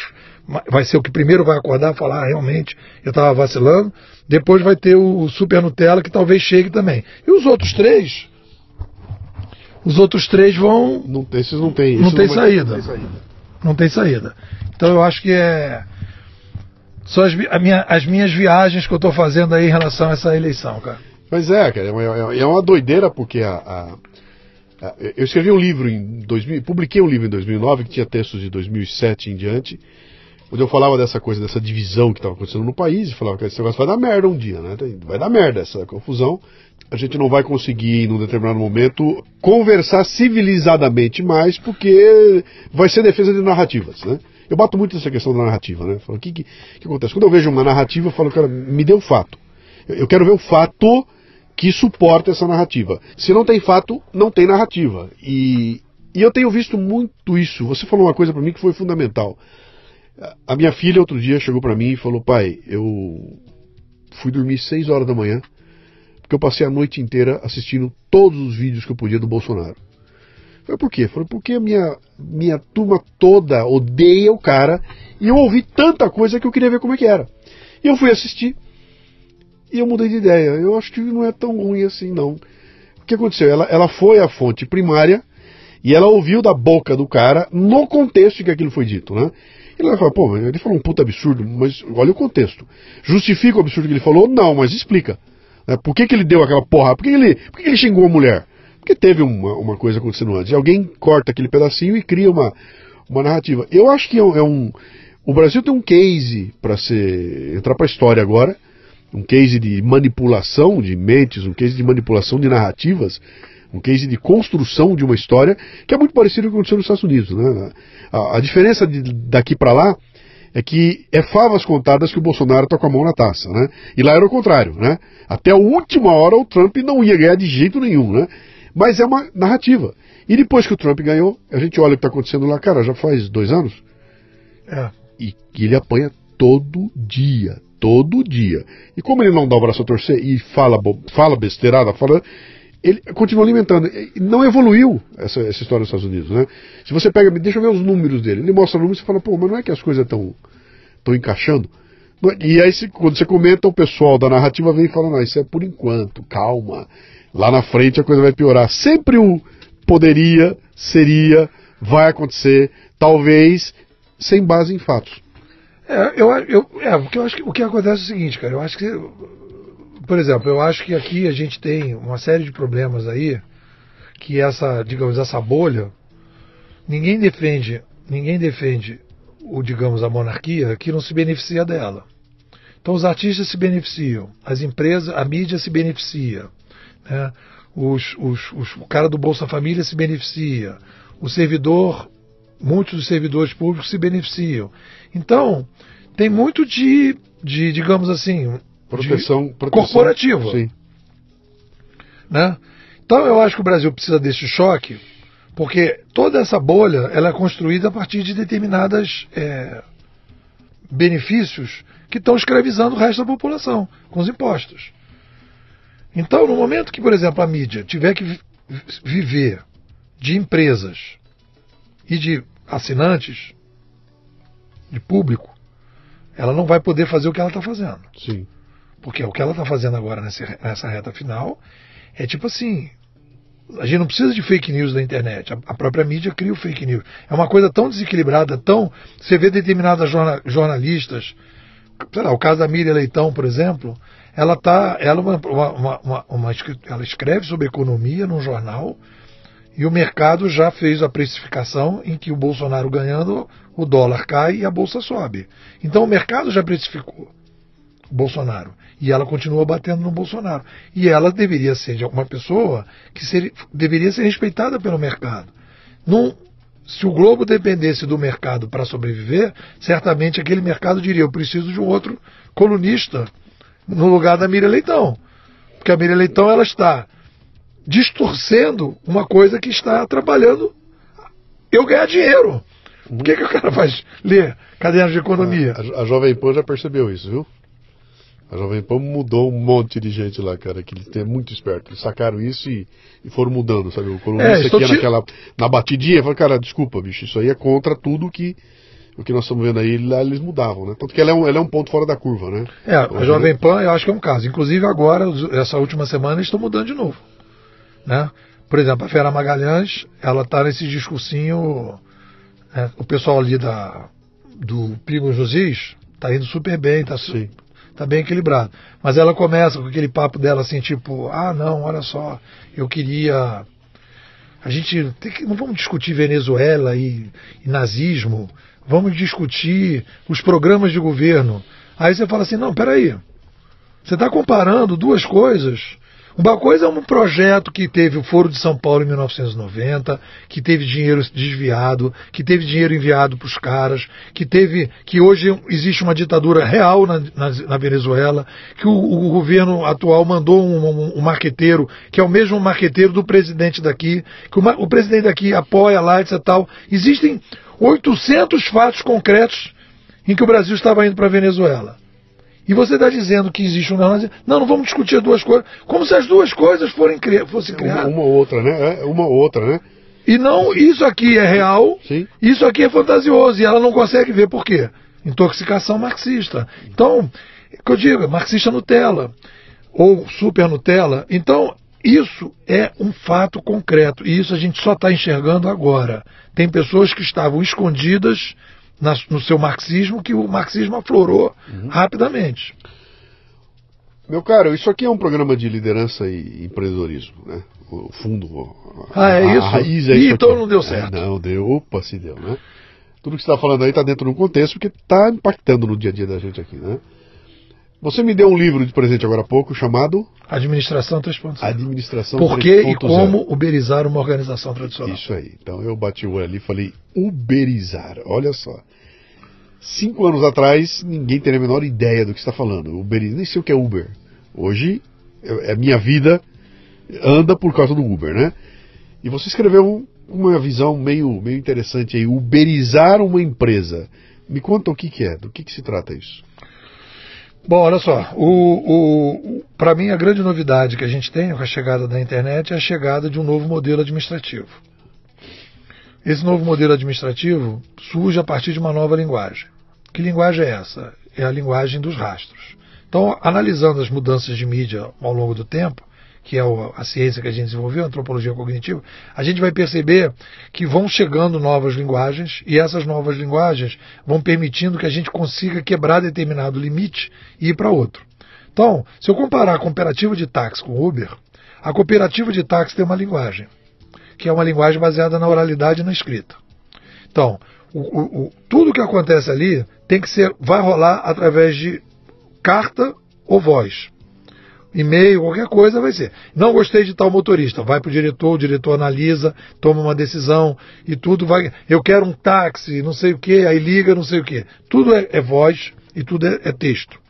Então, era a limitação do modelo de administração que a gente está chamando de gestão. Para mim, gestão e administração não são sinônimos. Beleza. Aí, quando a gente fala de é, Uber. Uber, aquilo é curadoria. Não tem gerente, não precisa ter gerente. E eu, eu uso uma nova linguagem. Qual é a nova linguagem que o Uber usa? É uma linguagem dos rastros. Eu tenho. Aí o cara vai dizer: ah, mas dentro do Uber tem gente que trabalha, que tem gerente. Mas se eu, se eu pegar uma empresa, digamos, atual, tradicional, e disser, eu vou atender São Paulo inteira com, sei lá, 100 mil motoristas de Uber, eu precisaria, para aqueles 100 mil motoristas, sei lá, um conjunto aí de 300 gerentes. Eles não têm gerente nenhum para ter os 300 mil motoristas. Como é que eles conseguem isso? Eles podem ter gerente na plataforma, mas não na operação. Sim. Então, como é que eles conseguem isso? Eles criam uma linguagem dos rastros que cada pessoa avalia o motorista e o passageiro, e aquilo de baixo para cima permite uma descentralização do, da administração. Uhum. Então são dois modelos. O, o, problema disso tudo aí é o seguinte: são dois modelos incompatíveis, Luciano. Quando a gente passou da república pra, da monarquia para a república, eu consigo perceber a mudança do, do eu consigo perceber a mudança do rei para o primeiro-ministro e dos nobres para os parlamentares é mais ou menos parecido. É mais sofisticado, mas é radical. Sim. Mas não é disruptivo. Agora é disruptivo, por quê? O modelo da administração que a gente tem hoje de gestão, ele é mais próximo dos mamíferos. E o modelo da curadoria é mais próximo dos insetos, das formigas. As formigas trabalham assim. O ex é formiga total. Eu, através da, da, dos rastros, as pessoas vão ajudando umas às outras. Então, esse modelo e aí que vem a crise das empresas. Ele é incompatível com o modelo atual. Eu não, se eu plantar um pé de Uber, de, de cooperativa de táxi, você pode fazer design thinking, meditação, é, qualquer coisa, não vai nascer Uber. Então, nesse livro, o que, que eu digo para a galera? Gente, tem que criar uma área separada. Sim. E nessa área separada, criar como se fosse uma empresa nova que vai experimentar a curadoria, que vai experimentar a linguagem dos rastros, que vai experimentar um novo modelo, a nova cultura administrativa. Vão ser duas áreas. Essa área continua funcionando, atendendo os clientes que querem ficar nisso, e você tem que criar uma área que eu brinco que é. Você tem que pensar no cliente que está na barriga da mamãe. Esse cliente vai ser curadoria praticamente, só vai querer curadoria. Aí tem um, um vídeo que eu fiz, que fez muito sucesso, que eu digo o seguinte, para fazer o pessoal entender. A TV Globo é a televisão tradicional. O Netflix é uma radicalização da TV Globo. Por quê? Porque eu, eu mudo o canal, mas eu continuo controlando o conteúdo. Então é uma gestão na internet. Eu mudo a plataforma, mas continuo igual. E a TV Globo só pensa, a tara da TV Globo é virar um Netflix. E eu já conversei com algumas pessoas lá de dentro, eu falo, mas isso tudo é gestão. Aonde está você vê a curadoria? É o YouTube. Por que, que o YouTube é curadoria? Porque não controla o conteúdo. É a internet e não controla o conteúdo. Ali eu tenho um novo modelo e ali eu uso os rastros. Então, são três modelos. Ah, mas o pessoal não gosta de Netflix? Gosta. Mas gosta de YouTube. Então, o que, que seria, do ponto de vista competitivo, se eu fosse contratado pela TV Globo, o que, que eu diria para eles? Eu melhoro a TV Globo para os assinantes, para o pessoal que assiste TV Globo ainda, que é uma classe ainda que está bem digamos assim, antiga. Eu faço Netflix, mas eu faço YouTube também. Eu tenho três áreas na TV Globo que atuam em três coisas diferentes. Com isso eu fecho o ciclo. Eu garanto que eu tenho clientes de todos e eu começo a roubar, resgatar os clientes que foram para o Netflix e resgatar os clientes que foram para o YouTube. O que, que, a TV Globo faz? E olha só que engraçado, Luciano. E eu já conversei com algumas pessoas. Sabe o que o cara diz para mim? Hum? Não, Nepô, a gente não pode criar o YouTube porque isso não tem a ver com a nossa filosofia. Eu falei, legal. Então você faz o seguinte: todo bebê que nascer, você dá um cartãozinho para ele e dizer, olha, você não pode aceitar a filosofia que está vindo aí e tal, porque essa filosofia não é legal. A filosofia é legal da TV Globo. Então, os caras estão perdidos.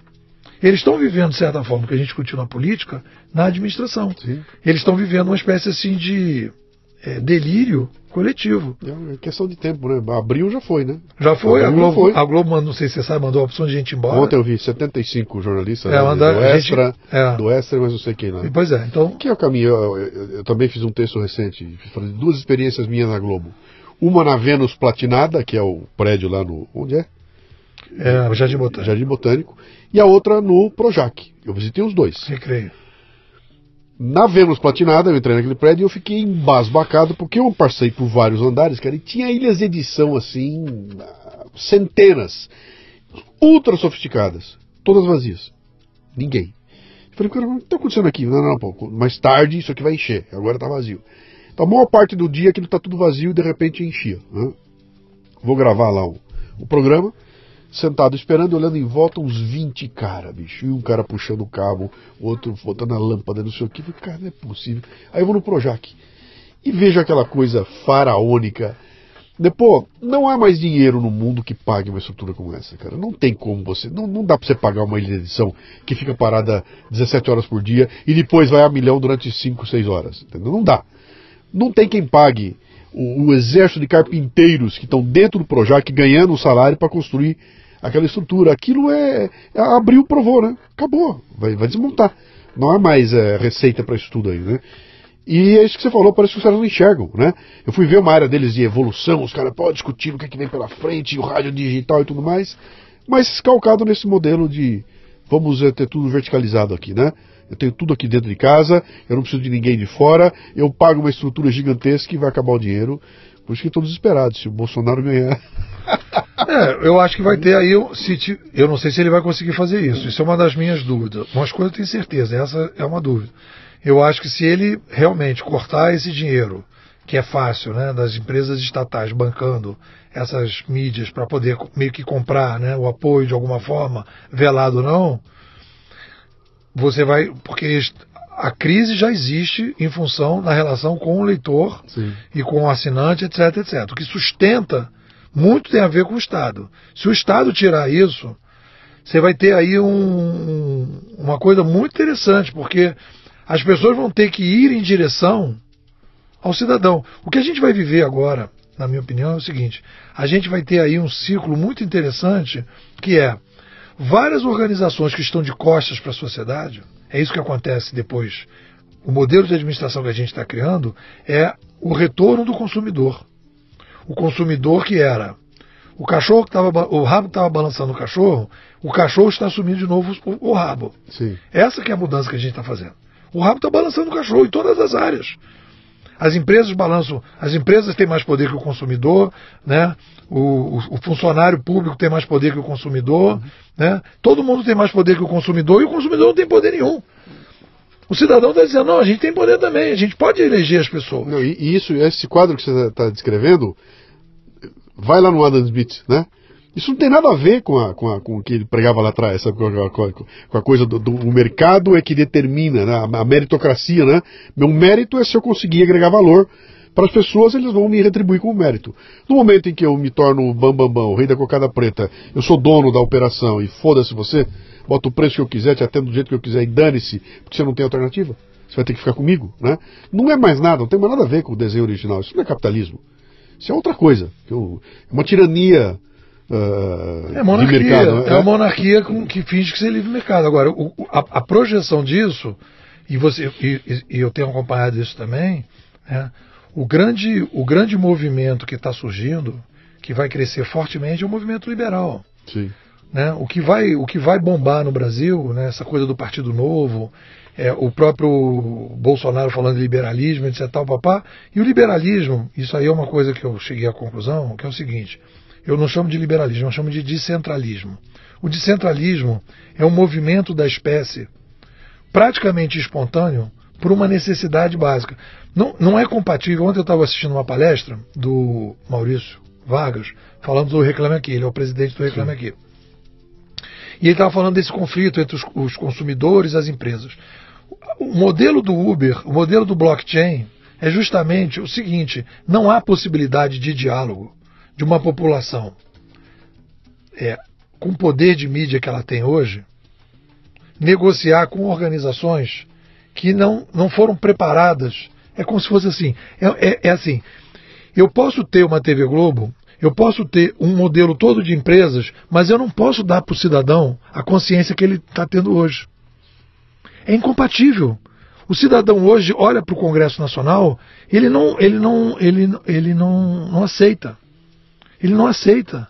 Ele não aceita, ele não aceita mais o PT, porque o PT fez sentido com a mídia concentrada. O PT foi o primeiro a dizer que ele era contra a mídia concentrada, mas foi um dos principais beneficiados da mídia concentrada, porque ele tomou conta de todos os espaços da mídia concentrada, fingindo que a mídia concentrada era inimiga dele, quando na verdade era uma, uma aliada. Você vê isso claramente agora. Então, a gente está começando um ciclo no Brasil, e eu falei isso nas minhas lives no Facebook, eu faço andando, né? É, eu falei para a galera o seguinte: se preparem, aperta, é momento Cabo Daciolo do nosso. Vamos lá. É, é, glória a Deus. Glória a Deus. É isso aí. Glória a Deus. Glória a Deus. Então, momento Cabo Daciolo. Então, o que, que acontece? Apertem os cintos. Apertem os cintos para o Brasil que vai acontecer a partir da eleição do Bolsonaro.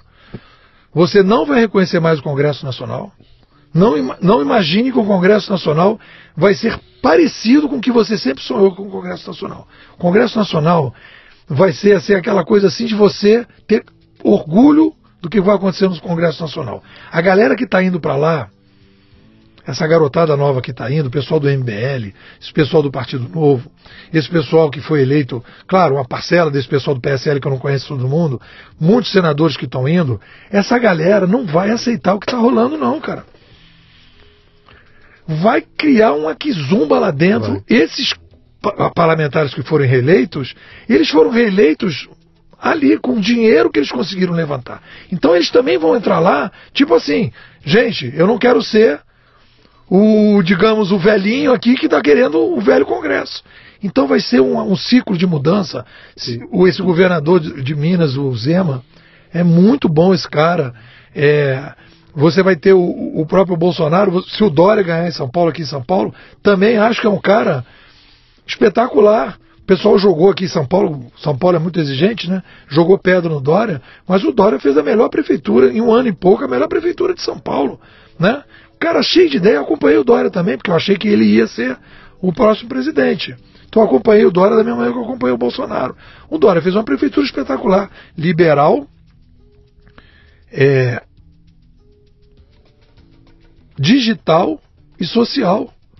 O Dória preencheu, claro, tem o PSDB, ele devia ter saído do PSDB, tem uma série de coisas. Aí. É, é, é, uma, é uma transição, nós estamos numa transição. Uma transição. É, convivendo com esses partidos uh, antigos, dinossáuricos, né, para esse novo caminho que não, não, não, aceita essas coisas. E as né? pessoas não conseguem enxergar, porque o que, o que, que acontece? Tem que enxergar dessa, na minha opinião, dessa maneira. Nós temos hoje, no Brasil, dois polos. A ética tribal todos são iguais perante a lei, menos as tribos, Sim. e a república. Todos são iguais perante a lei. Ponto. Ponto. Então é essa que é a luta. E é isso que é o Bolsonaro.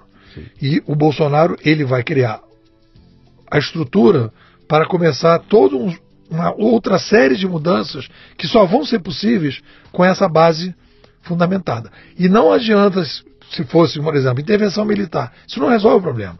Uma república só se sustenta quando uma parcela enorme da população está dizendo o tempo todo: queremos república, queremos república. Ela, a república não se estrutura com golpe.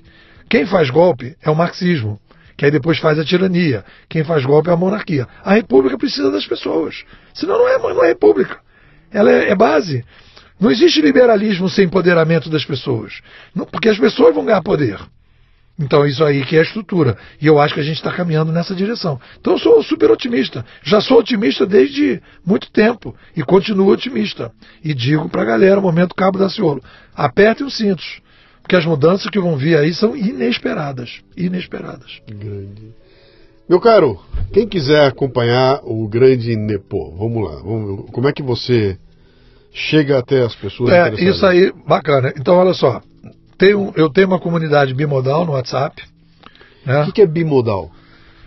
Bimodal é a consciência que algo está acabando Sim. e que a gente tem que tentar entender e ajudar e ter algo que está começando.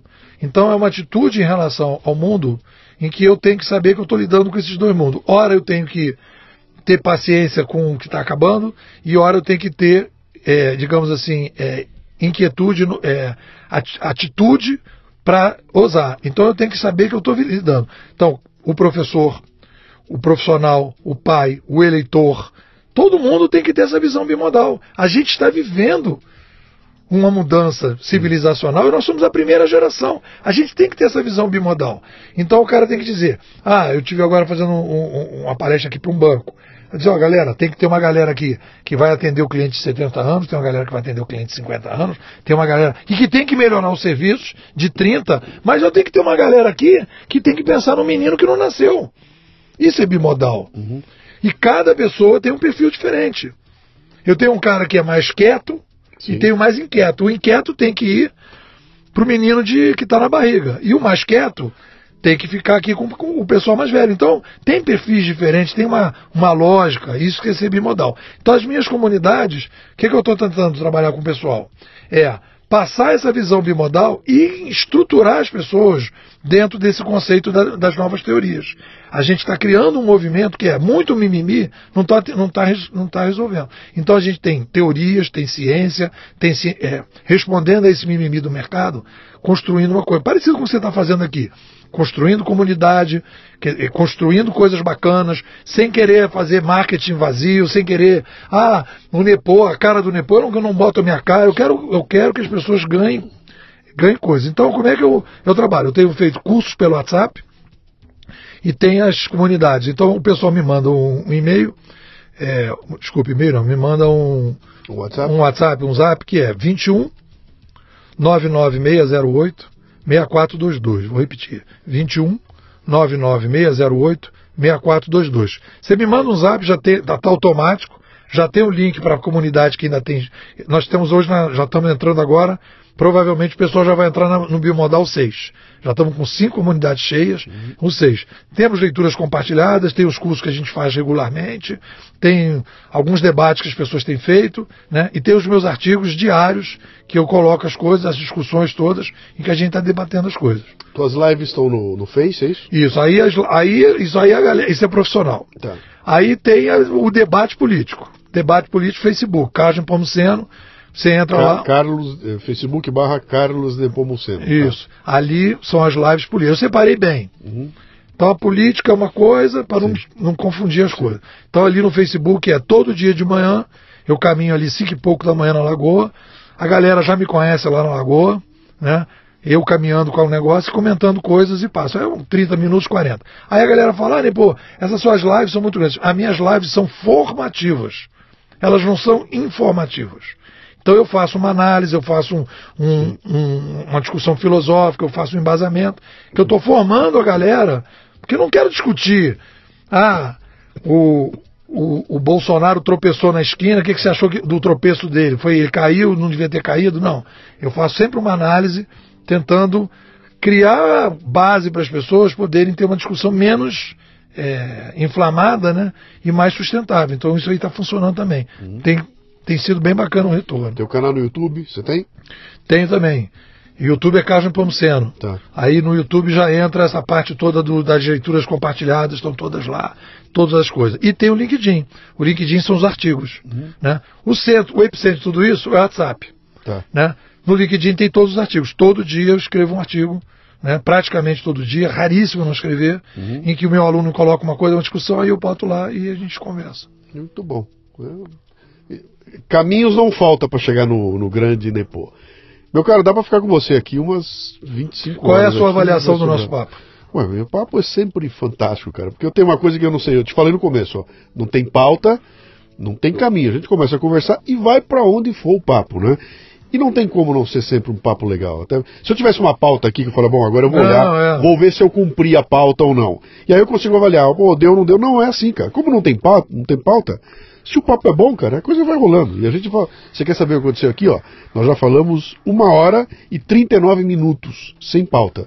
Tem que ser um bom papo, né? Eu acho muito legal.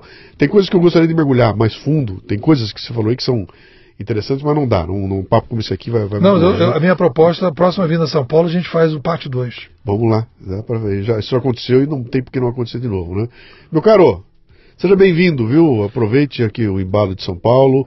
É nós estamos em contato aí, talvez você venha a ser o isqueiro do nosso portal Café Brasil. Isso aí. Dê espaço para divulgar as ideias, é o que eu mais faço questão de dar para as pessoas, então vai ser sempre bom. Eu que te agradeço, foi um papo ótimo. A gente já está aí nessa, nessa parada desde, acho que desde abril março. Né? Por aí, né? Por aí. E agora conseguiu e foi bem legal. E eu fiquei em São Paulo né, para isso, né? Porque é, foi bem legal.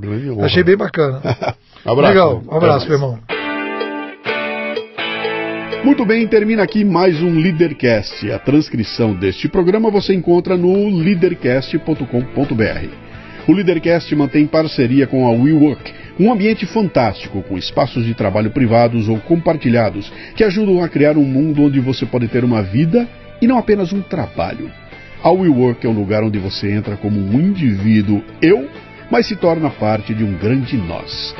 WeWorkBR.com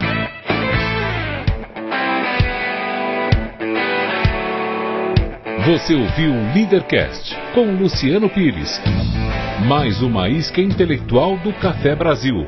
Acompanhe os programas pelo portal cafebrasil.com.br.